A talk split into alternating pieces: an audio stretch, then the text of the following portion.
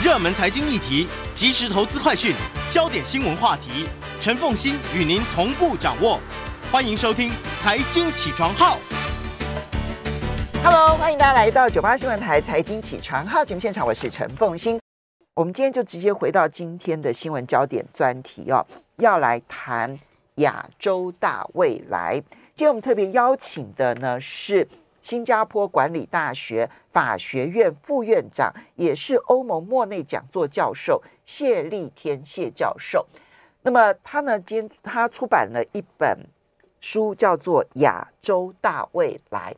哈，这跟我们过去所说的东升西降啦，哈。或者是说这个呃有一个亚洲中心啦的那一个就是中国中心论啊，其实是有一点点不一样的。它比较是从东协的角度出发，然后去看亚洲的大整合，而且认为这个亚洲大整合在未来的二三十年当中可能会成为全世界关注的焦点，是因为不只是亚洲要关注。包括了欧盟跟美国的关注度，其实都相当相当的高了哈。那我觉得这一个未来趋势对台湾来讲重要，对我们每一个人，假设你要投资的话，我觉得行为也很重要。所以今天呢，趁着这个谢教授刚好在台湾的时候呢，然后请谢教授来节目现场哦，来谈亚洲大未来。Hello，谢教授早，主持人早，各位观众早。好，谢立天谢教授。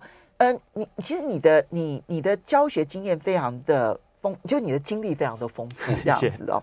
你你既是新加坡管理大学的法学院副院长，而且你曾经担任过 WTO 世界贸易组织上诉机构秘书处法律事务官。是嗯，然后我要来请你解释一下，这是一个什么样子的职位哈？好，然后第二个，你还曾经担任，当然在美国担任过律师，而且你在美韩国首尔。还有台大，其实都有担任访问教授，是，所以你也有在首尔教书的经验，也有在，首尔大学一定要讲首尔大学，嗯、也有在台湾大学，嗯、都是这两个地方最顶尖的大学的经验。如果让你去比较台湾、新加坡、韩国，因为你接触的都是最顶尖的学生、年轻人，你觉得在呃基本的态度、气氛上面有什么样的不同？哦，我想在这些很好的学校里面啊，包括首尔大学、台湾大学或者台湾其他学校，包括政治大学里面，我想一般来说，学生来说都还是很优秀的。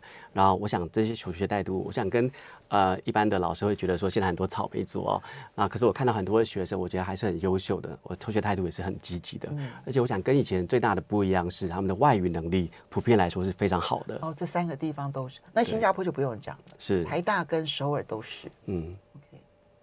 呃，不过新加坡来说的话，当然是因为它里面的种族有相当的多，所以说它习惯的腔调也相当的多元。那我想台湾呢、啊，跟韩国我们比较熟悉的是美式的腔调，美式的英文。嗯、那新加坡它学的是英式英文，可是它里面有很多印度裔的、啊、马来裔的、啊，所以它的它的腔调，它的英文会更多元化。大家讲说 Singlish，对，对，Singlish，对。OK，好，可是在，在嗯观察嗯这个事物的焦点上面有不同吗？我想观察事物的焦点当然会有所不同，比如说啊，在韩国方面呢，我想关注的主要是两韩的问题，然后啊，在很多的，譬如说未来的升学或是在外交政策上是看美国。我想这一点跟台湾是类似，比如说我们台湾着重在两岸的议题。就在台湾内部的议题，那在外交上，我们着重在美国。嗯，那新加坡来说的话呢，当然美国很重要，但新加坡知道说啊，它是一个很小的国家，所以要发挥影响力呢，必须以东协这东南亚国协作为一个基准，所以它很多的事情都是由东协来思考。嗯，那如何以新加坡影响东协，以东协影响亚洲，进而影响世界？哦，它是有一个环环往外扩的这样子的一个情况。嗯。所以，新加坡人从一开始的时候呢，那个思维就不是新加坡主义，嗯，就是从亚洲主义来看，我可以这样讲吗？是，我想新加坡当然是很多时候当然会考虑到新加坡的发展，可是和台湾跟韩国呃不一样的地方是，它不仅啊啊。呃呃比如说矿产啊，自然资源稀少，它的人才也稀少，嗯，所以这一点是跟韩国跟台湾很不一样的，所以他其实会想常常想到是人才缺少，那怎么从外部引进资源，然后进而影响啊、嗯，增加新加坡的影响力。嗯，因为谢立天教授他他自己也是台湾人嘛，哈，就台湾出生长大这样，然后念正大，然后接着出国念书这样，好，然后然后呃取得了新加坡的这个教职。那么嗯，所以你刚我们在私下聊天的时候，他提到说，台湾很习惯呢，就是呃我们看台湾内部，是这对我们来讲，看台湾内部是很重要的一件事情。可是新加坡从一开始的时候就不太看新加坡内部。因为新加坡内部这个内需市场小到几乎没有办法看，是，所以这是为什么他从一开始思考的点一定要放眼东协、放眼亚洲、放眼国际很重要的原因。他如果不用东协作为杠杆，他不可能对世界有影响。这是他从一开始跟台湾很大的不同点。台湾很希望从台湾的角度去影响全世界，可是新加坡知道他必须要层层的往外扩张他的影响力。对，当然啊、呃，这是非常正确的分析哦。那呃，这反映到很多公司啊，包括法律事务所，嗯、包括银行，在新加坡呃设置亚太的总部啊。实际上，他们做新加坡的业务是不多的啊。他们最多业务呢是在东南亚国协的业务，尤其是印尼 或是越南这些业务。嗯、然后，就像主持人刚才所讲的，他们知道呢，他们必须要巩固在东协的这个地位啊，然后才能增强这个国家的影响力。好，这个是三个地方的思考不同。另外呢，你曾经担任过 WTO 世界贸易组织上诉机构秘书处法律事务官，这是亚洲第一位，就是、呃、台湾第一位，呃、台湾第一位，台湾第一位的这一个这个进入 WTO 秘书处工作的人士。这是一个什么样子的机构？呃，这个机构现在面临的呃情境，然后对于 WTO 的运作有什么影响？我想 WTO 刚成立的时候，包括我们呃台湾或是其他的亚太的国家，对 WTO 是抱着非常大的期望的。那当年我进入 WTO 工作的时候，我也自己很很惊讶，然后作为台湾第一位在里面担任国际公务员啊、的人士。那我想，就像现在最大的不一样的地方哦，在于两点。那第一点呢是 WTO 它的谈判功能是停滞的。对。从乌拉圭回合好像就没有办法有进展了。对，它的停滞，它的进展非常的有限。然后第二点呢，是它的司法功能也停滞了。对对，对这是最大的问题。是，那这就是为什么呢？我想要写这本书，因为由于 WTO 在乌拉呃在呃杜哈回合的谈呃杜哈回合的停滞，嗯、那所有的亚太国家呢，其实转向了自由贸易协定。嗯，然后这是这个呃时代呢，这近二十年来最大的一个法变化。杜哈回合，我记得好像是在上个世纪一九九几年的时候的事情，两千年开始，两千年开始，经过好几轮的谈判没有进展之后，就确定要再达成一个全球的自由贸易进展已经是不可能了。嗯，所以区域自由贸易才成为了主流。是，那这是我在书中所讲到的，这是我所谓的所谓第三波的全球区域主义。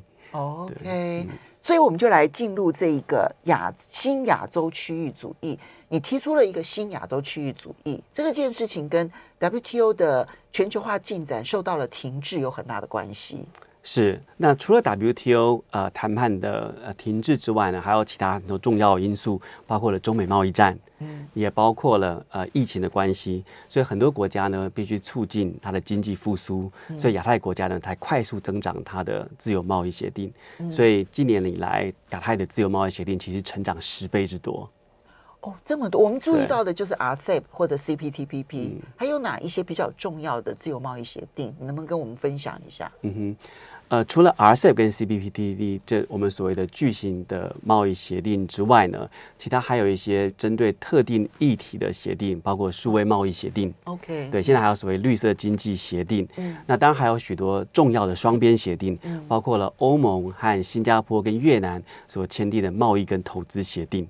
好有趣，OK，嗯、所以它不纯粹是全自由贸易协定，嗯，投资的、绿色经济的、数位经济的，现在好像还有电子商务的要去谈判的。对，它属于在数位协定下面呃的协定的内容，嗯、所以现在的协定呃包含的内容非常广阔，有大的协定，也有针对特定议题的协定。然后它以前的不一样是，很多亚洲国家在所谓的第三波。的全球区域主义是占据一个主导的地位，嗯，包括 CPTPP 在主持人所讲到的呢，是由日本所主导，嗯，那 RCEP 呢，很多人会觉得是由中国大陆所主导，其实不对哦，这是由是东协对，是由东协所主导的一个巨型贸易协定。嗯，那我讲，在我们谈到的数位经济协定跟绿色经济协定，都是亚太国家为主，嗯，亚太国家在这件事情的积极性。从你的角度去观察，你觉得主要的原因是什么？呃，我觉得主要原因是因为他们知道靠美国跟靠欧洲速度太慢了。那因为呃美国方面呢有国内政治的问题，它不太可能去谈市场开放。嗯。那欧洲的方面呢，因为欧洲它毕竟是个超国家的组织，那它的呃贸易协定的进展当然是比一般的单独国家会来的较慢。嗯。所以亚太协定亚亚太国家呢就觉得说我们应该更快一点。嗯。然后占据这个主导权。所以那个灵活弹性是急迫感所促成的。没错。所以刚刚讲的其实都是一些灵活弹性，就我不去追求一个大型的巨型的一个自由贸易协定，嗯、虽然这个区域也成长了，也增加了这项 RCEP、CPTPP 这种巨型的这种协定，可是我用灵活操作的方式，各种小型的协定，我可以加速我各式各样的发展的可能性。没错，OK。啊，所以这一种新亚洲区域主义，它有一个目标吗？我觉得这件事情是当嗯、呃，因为这件事情是你观察的现象所整合出来的，还是有人已经在倡议这件事情？这这两两者还是有差别，因为有倡议就会有目标。如果只是你观察出来的话，恐怕这观察出来的现象还看不出来它的最终目标是什么。嗯哼，我想最终的目标，亚太国家还是希望回到多边体制。嗯。就是在 WTO 架构下面谈判，因为这样子对所有的亚太国家，包括较弱势的国家，呃，其其实像台湾，我们虽然说经济呃的力量是相当不错，可是因为国家地位的问题，我们在很多自由贸易协定的时候，啊，谈判的时候发生困难。那其实多边体制呢，对我们来说是是是最好的一种选择。可是目前的多边体制下的谈判是停滞的，嗯，所以我们只能呃退而求其次来呃谈这个所谓的自由贸易协定。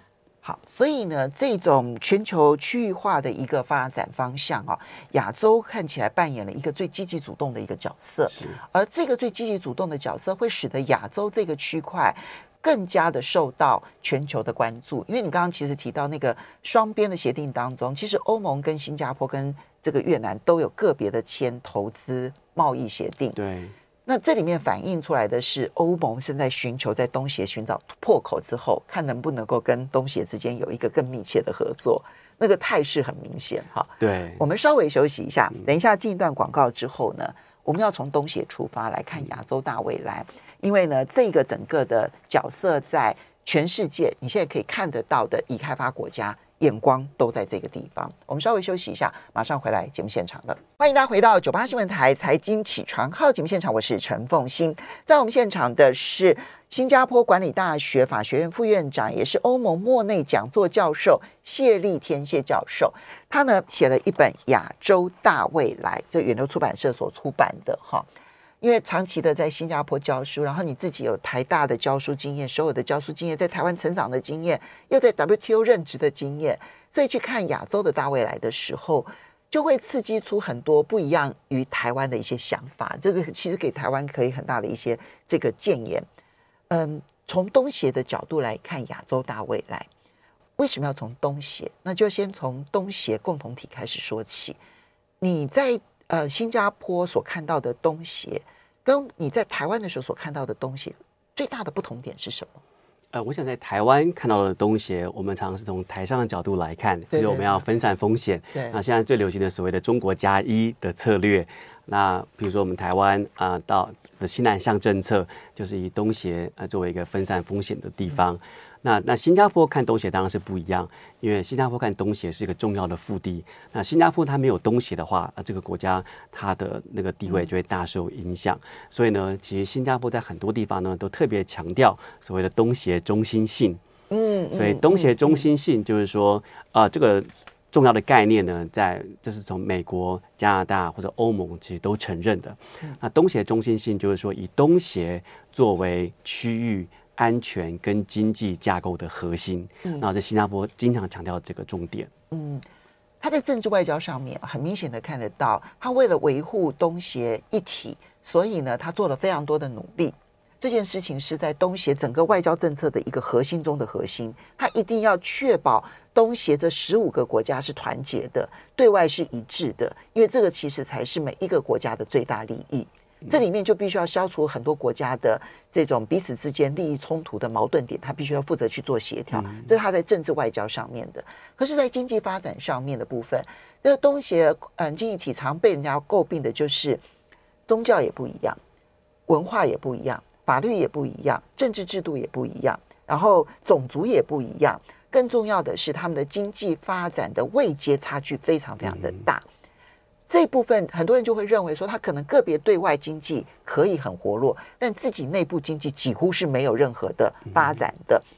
这个部分未来有机会改变嘛？因为这也牵涉到我们每一个人去看待这一个共同体到底未来有多大。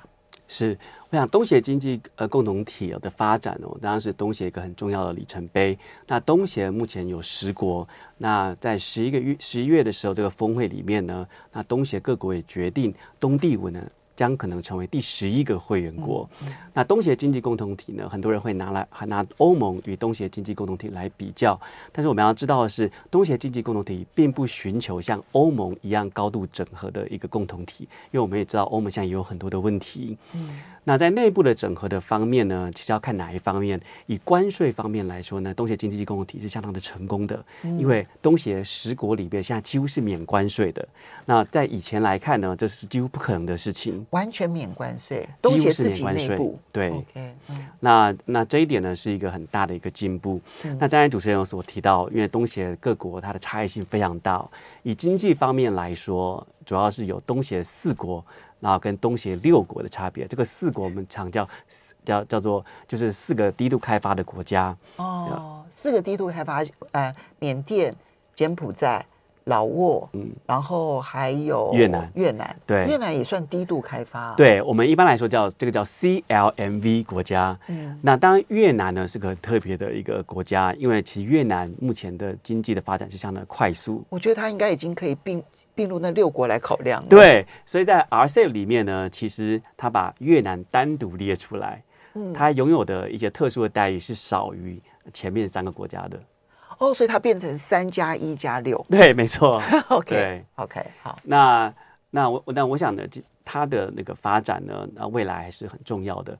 那虽然都东协个股有很大的不同哦，但其实有做过一个调查，对呃所有的企业做过调查，什么是构成最大的障碍呢？其实是法律制度，而不是语言宗教。哦，这样子。对，所以东协经济共同体它现在做一个重要的一个。呃，一个一个一个很大的企图哦，就是他希望透过东协经济共同体的协定呢，来影响各国的国内的法律，让各国的国内法律趋于一致化。哦，所以我们可以预期得到，未来他们所有协定的安排重心点可能会是在这个地这个地方。对，因为关税已经几乎全免了，所以重心点如果放在法律制度的一致化的话，就会使得东协。彼此之间的相互的嗯投资也好，经济经济的交流也好，减少所有的障碍，这也是东协发展可能跟欧盟很大的不同点。欧盟通常是从理想出发，然后告诉大家说，我们为了这个理想，我们要做哪些事情。东协比较是从现实出发，看现实遇到了什么障碍，我们先来解决目前的障碍，而不是看着远方往前走。对，这是很不一样的走法。对，这很不一样的概念。嗯、那呃，以法律上来说的话，东协的概念是上对下的概念，由上而下的概念，是先有欧盟层次的法律，然后各国必须遵守。嗯，那东协的话是一个由下而上的程序。嗯，因为东协法律本身是没有拘束性的。嗯，但是呢，各国呢为了共同的利益呢，他认为说我的国内法规呢应该按照东协的协定来走。嗯，那以达成这个经济共同体统这个统统合的目的。你观察到目前为止，东协内部有没有那种巨大的无法解决的矛盾，在未来可能横亘在前面的？呃，里面最大的矛盾呢，如果我们以经济呃自由化来说呢，其实最难啊、呃、搞定的呢，其实是服务服务方面，哦、尤其人员流动的方面。没错，因为欧盟有一个很重要的一个概念，就是人员可以自由流动。没错，没错。那在东协里面呢，其实人员流动是一个很敏感的议题，嗯、因为那劳工是不是可以到处走？对呀、啊，对，那各国其实对这个是，即令新加坡也是持非常保留的态度。好，这个部分到目前为止，应该短期之内很难。对，那现在就是，嗯、呃，如果以这个畅流的角度来看的话，货物畅流、然后资金畅流，还有这个嗯这个嗯资讯的畅流，能做到吗？就人人除外之外，其他的能够做到吗？嗯，货物畅流之后呢，我想一个最重要的目的是投资法规一致化。OK，那这点是很重要的。那我们也看到了这些低度开发的国家，它其实呢是用东协呃有关于投资的协定来作为它国内投资法制改革的一个蓝本，这很感人哎。对，这是一个很大的进步。所以很多人说的东协经济共同体的法规可能没有用，可是如果你看一些新兴国家，他们的投资法规其实跟区域的法规是一致化的。嗯，所以。东协共同体它进步的方式呢，不像欧洲共同体一样是感觉是一步到位。有人说它是像蟹形一样，也就是说你看起来好像没有动，可是几十年过去了，它的确是有进步的。嗯，这也是东协带给全世界的很重要的启发。是好，好，那接下来我们就来看东协这十国，然后未来可能加，其实东帝汶能加入，这也是一个我们必须要很小心，呃，就是很很高度。高度称赞东协运作的一件事情，你只要想东帝汶当初独立的时候跟印尼打成什么样子，而今天呢，他要加入东协这件事情，印尼没有 say no，因为印尼是整个东协最大的国家，如果他 say no，东协不会有人真的要忤逆印尼而接纳东帝汶的，是，所以显然是印尼。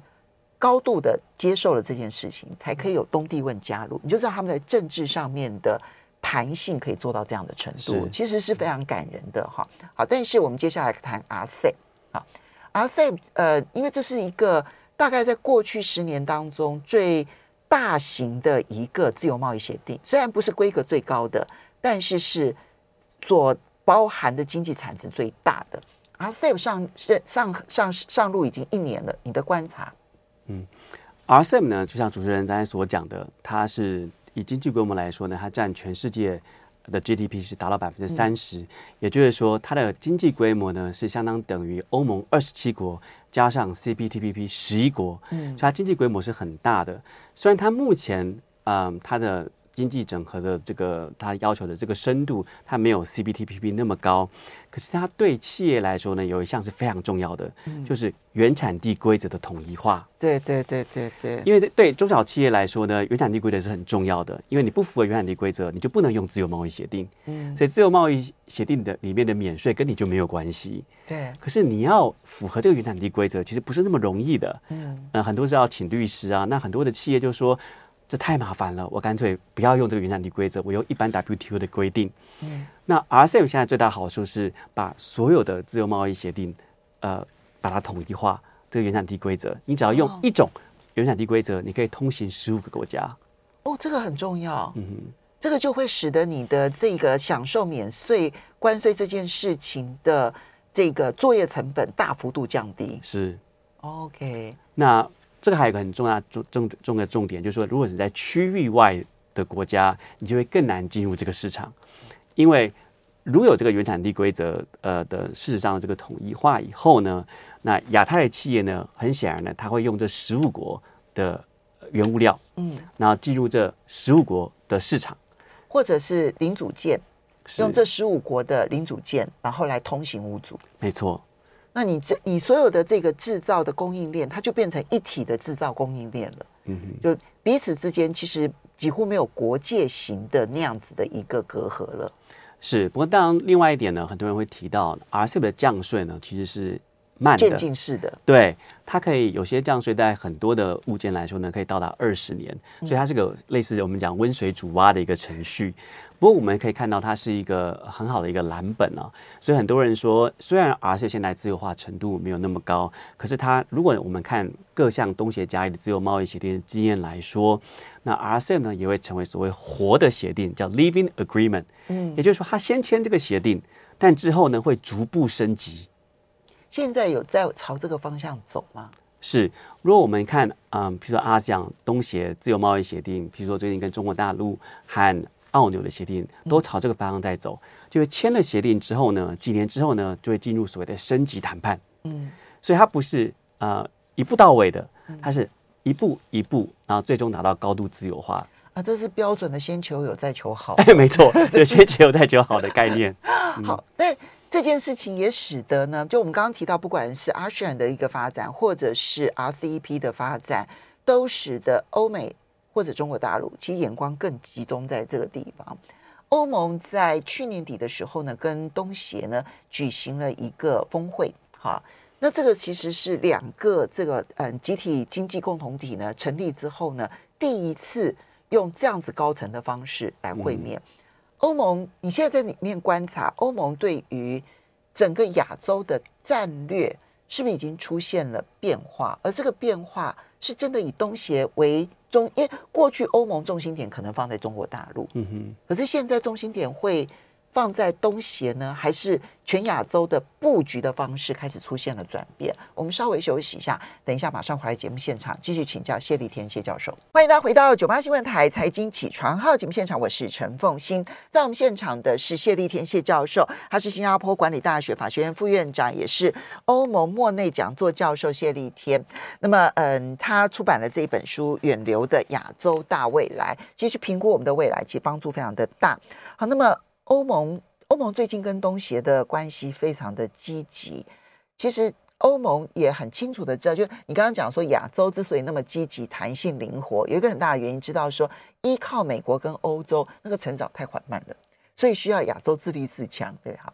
那对于欧盟来说，只靠自己那可能更慢，所以他现在转向亚洲。你所观察到在新加坡看到的欧盟的战略转变是哪些？我想，欧洲跟美国一样，有一个对亚太一个重大的一个战略转变呢，其实对中国立场的改变。对，也就是说，嗯，他不管是欧洲或是美国呢，他对中国大陆的人权的问题，包括军事扩张的问题，还有国际组织的影响力呢，他都是有疑虑的。嗯，对，比如说欧洲呢，他把中国定调成所谓系统性的竞争对手。嗯，啊，这是一个很新的一个概念。那欧洲呢，在一九九四年呢，他提出一个新亚洲战略，然后在二零二一年提出新的印太战略。那里面呢，特别强调呢，和印太民主国家的合作，包括了日韩，包括了台湾、澳纽啊，当然也强调所谓的东协中心性。那欧盟呢，在贸易方面呢，它采取的方式呢，我们叫做堆积木策略，也就是说，欧盟呢，它想和东协啊啊签订一个所谓。呃，区域对区域的贸易协定，不过这是欧盟对东盟的。对，欧盟跟东西和东盟的贸易协定，不过这相当的难，牵涉到十个国家。所以堆积木的策略就是说，我先从单独国家开始。嗯。那所以欧盟呢，跟新加坡跟越南呢，分别签订了贸易跟投资的协定。然后之后呢，用这个来做蓝本，然后扩张到其他的东协国家。你自己观察效果如何？嗯。它的效果其实，嗯，对于新加坡跟呃越南来说的效果是很显著的。嗯，那譬如对新加坡来说的话，对吸引欧商啊帮助很大。然后在新加坡的那个呃欧盟的大使馆啊，那也相当的积极。那对越南来说的话，哦，我这边先提一下，因为新加坡跟越南呢跟欧盟签自由贸易协定，我当然没有看内容，但是您一定很熟悉。我相信内容是完全不一样的，重心点一定不同。嗯，因为以新加坡它的嗯生产产品是少的，制造业相对比例比较少。虽然它有部分的石化业，然后也有部分的这个电子产业，甚至有部分的半导体产业，可是那个整体的量是不多的。它是服务业建长的一个这个城市国家，所以如果他在跟欧盟签署的时候，恐怕大家的重心点一定会放在服务业开放这件事情。对。没错，因为呃，新加坡因为因为它地方小，所以它其实生产的产品其实不多，嗯、所以对新加坡来说，当然是会着重在服务业开放。所以它对欧商的吸引的重心点会在什么地方？你比较明显看到那个结果的？嗯，呃，最重要的就是说服务业，譬如说呃，对欧洲银行哦，哦，它的那个开更更为开放一个金融中心、金融办公室或者金融中心。没错，对。嗯、那当然越南方面的话，因为它是。制造业为主，以制造业为主，然后其实对货物的免税就是很很重要。那这其实会影响到很多越南的呃招商的策略，因为新加因为欧盟和越南的自由贸易协定，其实有很多的国家的厂商呢选择在越南设厂，然后在新加坡设办公室。对，因为他在越南设厂的话呢，他从越南进入到欧盟，譬如说脚踏车来说的话。它就是免税了，嗯嗯，对吧？那这个差距是非常大。那同时，越南又是 CPTPP，也是 RCEP 的会员国，所以用它来进入其他的市场也相当的方便。OK，所以你看越南在这边是如何的左右逢源的，对，它真的是一个左。其他有更比较进展的其他国家吗？就是跟欧盟之间的现在谈的有进展的国家有哪些？最呃，下一个目标会是印尼。嗯，对，我想我想印尼呢也是个很重要的目标。那还有澳纽，那这些都是啊啊欧盟整体的印太战略的一部分。所以哈，印尼跟越南真的是不能够小看哈。嗯、美国呢？美国跟亚洲之间呢，当然有一个 IPEF，可到目前为止，IPEF 的内容看起来很多国家都觉得相对可能没有太多的实质性。那跟欧盟，欧盟清楚的知道说，如果我要重返亚洲，或者我要以亚洲作为战略，自由贸易协定是一个很重要的敲门砖。可是美国现在在这个部分的自由贸易协定或者投资相关的协定进展如何？对美国的方面呢，我就像主持人来说的话，它的进展是其实缓慢的。那我们知道呢，奥巴马有很重要的重返亚洲的政策是 TPP。那川普呢，他退出 TPP。那拜登呢，他在二零二二年提出一个印太战略。那其中最重要的一个部分，对亚太国家来说呢，就是所谓的 IPF 印太经济架构。可是就像主持人所说的。印太架构协定，它其实不是一个贸易协定，嗯，意思就是说它不牵涉到市场开放，这牵涉到美国的国内政治的问题，嗯，所以它里面谈了，譬如说反贪污啊、贸易便捷化、中小企业等等。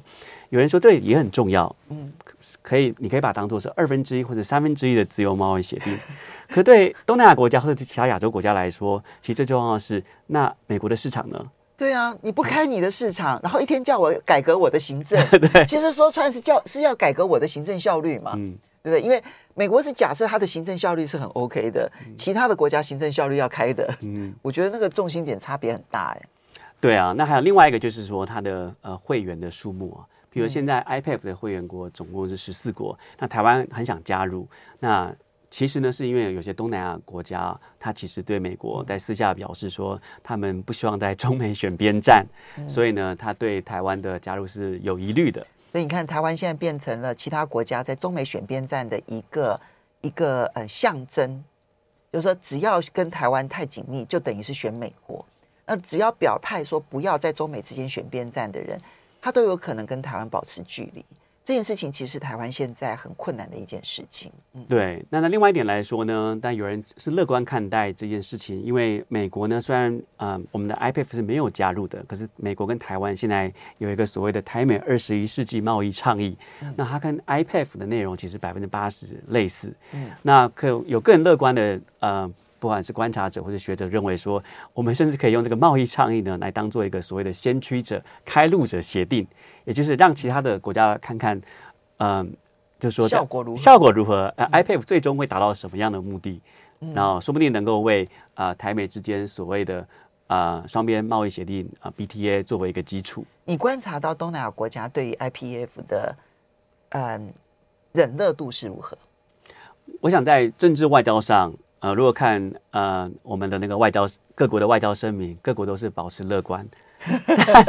实际上，东南亚国家的态度呢，就是说这个有总比没有好，因为他对于贸易开放、对贸易自由度、对美国市场开放，他没有没有没有任何的条文。嗯、那就像主持人讲的，他谈到很多，比如说数位呃贸易的问题，有关于贸易便捷化的问题、反贪污的问题，就会叫我改革很多。嗯啊。呃好听的是说，对，是是能帮助我，可实际上就，可实际上东南亚国家都会想，那对我的好处到底在哪里？嗯，那最后我想请教你，觉得对于中国大陆跟东南亚的这一个经济整合的前景，你的看法是什么？嗯。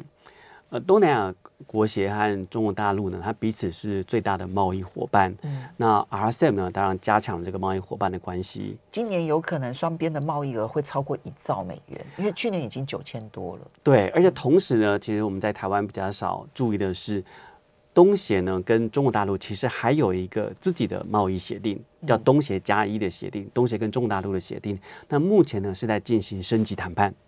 OK，会再超越 RCEP 的那个层级，预期是会超过 RCEP 的层级，嗯，也就是说它的贸易额呢，呃，会在迅速增加。所以这个呢，东协跟中国大陆的这个自由贸易协定呢，我们可以说是目前所谓的最重要的南南协定，就是发展中国家所签订的协定里面，这可能是最重要的协定。哦，你你是从全球的角度来看，对，没错。OK，那这个升级会升级往哪些方向去发展？这也是让我们知道说，所有的自由贸易协定不是签完了就结束了，其实它是不断有升级版、升级版再升级版。它的重心点放在哪些？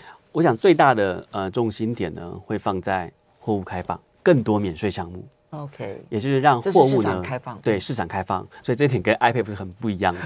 这就是为什么东南亚国协很多国家呢，在呃中美方面呢，其实要其实是呃非常的谨慎的，因为美国的 IPEF 有吸引力，但是实际上内容是缺乏的。但呢，中国大陆立即的呃效果呢，是经济上的一个、嗯、一个一个帮助。嗯，所以说这一点呢，是我们要特别注意的。如果我们要去观察整个亚洲整合的话，在这个区块里头，你会希望大家从什么样的角度去观察？因为这里面我们过去重心点放在中日韩啊，因为日本可能是经济跑在最前面的，然后紧接着后面大家讲的所谓的亚洲四小龙，其实它就是跟随着日本的发展的轨迹。那中国串起之后呢，呃，崛起之后呢，它的发展轨迹在前面一开始的时候走的是日本还有四小龙的这种。途径，可是后来它显然的已经开始有了一个自己的途径，东协不太可能完全复制，所以你的观察重点会在哪里？我想东协呃，目前观察的重点呢还是在东协，那东协会走自己的路。那东协呢，它其实受益于呃中国大陆的。一些问题，包括了疫情控制的问题，所以东协知道说它不能只靠中国，嗯，所以呢，东协呢，它还是强调所谓我们刚才讲到的东协中心性，走自己的路，嗯，所以这是理解东协哦很重要的一个呃一个角度，那这也是帮助大家在看亚洲未来的时候呢，其实拓展视野对我们的帮助总是大的。要非常谢谢谢立天谢教授，也要非常谢谢大家，谢谢。